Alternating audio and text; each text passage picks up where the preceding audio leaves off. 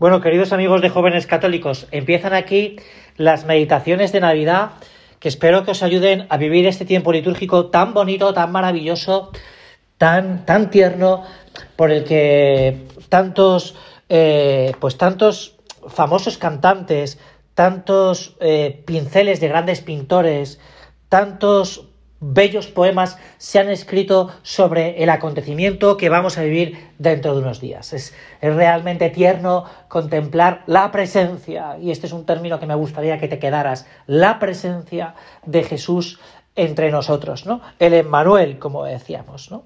Pero ¿qué me grita a mí? ¿Qué me grita a mí la cueva silenciosa? ¿Qué me grita a mí el portal?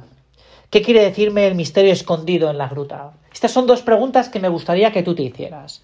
¿Qué me dice a mí? Porque claro, podemos ver que la Navidad es una cosa, o podemos entender que la Navidad es una cosa como muy colectiva, ¿no? La Navidad, hay que celebrar la Navidad.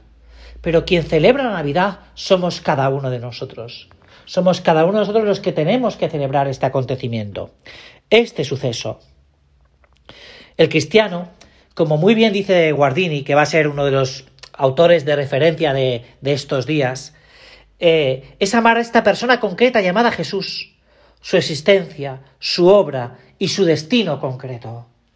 Es decir, cada uno nos tenemos que encontrar, cada cristiano se tiene que encontrar con Jesús. Con ese Jesús que en estos momentos, como le gustaba decir a San José María, eh, y lo veremos también eh, más tarde, ¿no? me gusta verte así, me gusta verte así pero me gusta verte así, me tiene que decir a mí algo, a mí personalmente. Tú, con tu nombre, Almudena, Juan, Sofía, Felipe, ¿qué te dice? ¿Qué te dice? No conozco a nadie, no quiere decir que no los haya, ¿no? Que no se estremezca al mirar el portal. Esta mañana, cuando he ido yo a pasar un momento por una capilla donde está Jesús en la Eucaristía pues eh, casi permanentemente. Había muy cerca suyo un portal de Belén muy bien confeccionado. Y, me he parado ante eso, y, aparte de rezar por ti y por mí, he dicho, ¿y qué me dice a mí el niño? Eh, claro, es una tentación frecuente que nos puede ocurrir que nos quedemos que esto es un hecho pasado, o nos podemos quedar en, en los pasajes entrañables del famoso suceso, ¿no? Los pastores, la mula, el buey, el posadero. Y claramente estas cosas nos ayudan, nos ayudan. Pero rememorar favorece la renovación de la memoria y sin retorno es muy difícil descubrir en la conciencia de la propia identidad. Es muy difícil reconocer la propia identidad sin memoria. Y esto el Papa Juan Pablo II nos insistía mucho nos insistía mucho a que tuviéramos memoria. Y también el Papa Francisco. En una de sus homilías el Papa Francisco dice, la memoria cristiana es como la sal de la vida. Sin memoria no podemos ir adelante. Cuando encontramos cristianos desmemoriados, inmediatamente vemos que han perdido el sabor de la vida cristiana y terminaron siendo personas que cumplen los mandamientos, pero sin mística, sin encontrar a Jesucristo, y a Jesucristo lo debemos encontrar en la vida. Lo debemos encontrar en la memoria, en los sucesos. Dios, y esto es súper interesante, y me gustaría que esto lo reflexionaras mucho, Dios, en Jesús, ha querido tener un pasado, es decir, ha querido tener un nacimiento, ha querido tener un desarrollo, ha querido tener una historia, y tenemos que meternos ahí, tenemos que meternos cada uno de nosotros, porque si no nos podemos convertir, eh, como dice el Papa, en seres desmemoriados, en seres que hemos perdido la identidad porque, porque olvidamos. Hay que rememorar ese acontecimiento y hacerlo vida de nuestra vida. Por eso aquí lo que pretendemos es intentar dar algo de luz a alguno de esos grandes dilemas, a alguno de esos grandes misterios que surgen en torno al portal que no son pocos, sino que son muchos. Son muchos porque la encarnación del verbo, en que ese verbo se hizo carne, es, eh, hay un misterio escondido. Esta mañana leía unas palabras súper bonitas de, de la, del siglo II, del siglo II. Una sola Eucaristía, porque solo hay una carne de nuestro Señor Jesucristo, y una sola copa, para unirnos a su sangre. Una sola Eucaristía, una sola.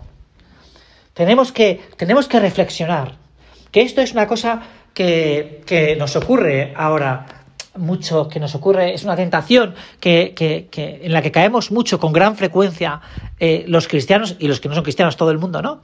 Que es dejarse llevar por la inmediatez, por la inmediatez, por el hoy y ahora, sin pararnos a reflexionar. Hoy lo que falta, como veremos en una meditación, es mucho silencio. Y en el portal hay silencio. El modo para poder comprender el misterio de la Navidad aparece ya en el libro de Isaías, que estamos leyendo estos días en la liturgia, en la liturgia de la palabra. Si estás asistiendo a misa, verás que Isaías es uno de los grandes protagonistas ¿no? de la primera lectura. Mi pueblo, dice Isaías, no recapacita, no recapacita, no se para. Llega al portal y no se para. Y esto es lo que te invito, a que te pares, a que estés allí delante de Jesús y te preguntes estas cosas que hemos dicho antes. ¿Qué me grita la cueva silenciosa? ¿Qué quiere decirme el misterio escondido? ¿Qué me quiere decir a mí? Y para eso tienes que pararte y recapacitar. Y recapacitar, porque si no, te vas a dar cuenta que va a pasar el agua como cantos rodados, por los cantos rodados, sin dejar rastro. Sin dejar rastro. Recapacitar. Mira lo que eh, en otro momento pues eh, dice eh, el Magnificat del primer domingo de Adviento, mirad, el Señor viene de lejos y su resplandor y su resplandor ilumina toda la tierra, toda la tierra. ¿Quién es esa luz que quiere resplandecer? ¿Quién es ese niño que ha nacido en un portal? Esta es la gran pregunta, una de las grandes preguntas que, que, cada uno de nosotros nos tenemos que hacer. ¿Quién es ese niño que ha nacido en un portal? Esa luz que quiere resplandecer. Mi pueblo no recapacita. Sin embargo, la esperanza para poder comprender el misterio es repetir lo que nos sugiere una de las primeras lecturas que decíamos en el primer domingo de Adviento. Ojalá rasgaras los cielos y bajarás. ¿Cuánto pido yo la venida del Señor? Esta mañana reflexionando sobre una oración que es los dardos de amor de Dios, que son las calculatorias, me acordaba de esta frase de, del primer domingo de Adviento. Ojalá rasgaras los cielos y bajaras. ¿Cómo estoy pidiendo yo? Realmente, ¿cuál es mi intensidad en pedir el, la bajada de, del Hijo de Dios? Estos días también le estaba dando yo muchas vueltas aquello que aprendimos y vivimos en los primeros días de la pandemia, la comunión espiritual. Yo quisiera, Señor, recibiros. ¿Realmente yo pido recibir a Jesús? Yo quisiera, Señor, recibiros. Con aquella pureza, humildad y devoción con concibió vuestra Santísima Madre, gran protagonista, claro. Maranatá, decimos, ven Señor Jesús, ven Señor Jesús. Deseo esa venida, deseo de verdad la venida de Jesús. Hay mucha gente que se preocupa, se preocupa y no está mal, ¿eh? No está mal preocuparse por esto. Se preocupa por la cena de Nochebuena, más en estos tiempos donde todavía la pandemia pues no ha desaparecido y, y, y yo os pido y os animo a que tengáis prudencia.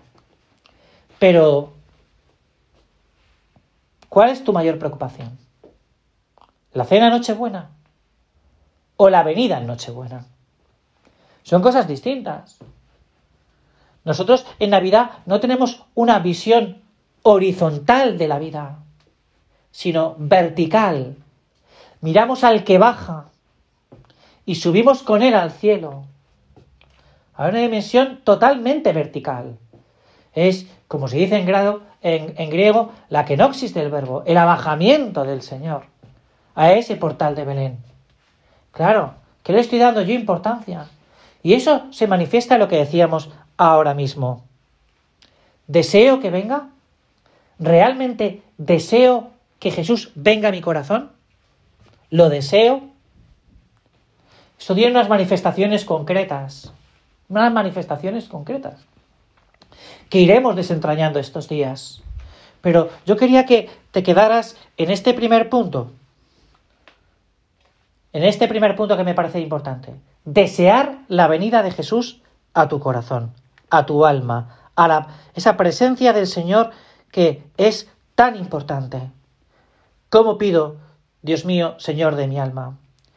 Nosotros deberíamos lanzar ese SOS al ver cómo en ocasiones nuestra alma y la de tantos otros parece que se aleja de Dios. Y no acogen el reinado del amor que ha venido a traer Jesús. Pero claro, ¿quién se encarna en el Hijo de Dios? ¿Quién se encarga? ¿Quién se encarna en el portal de Belén?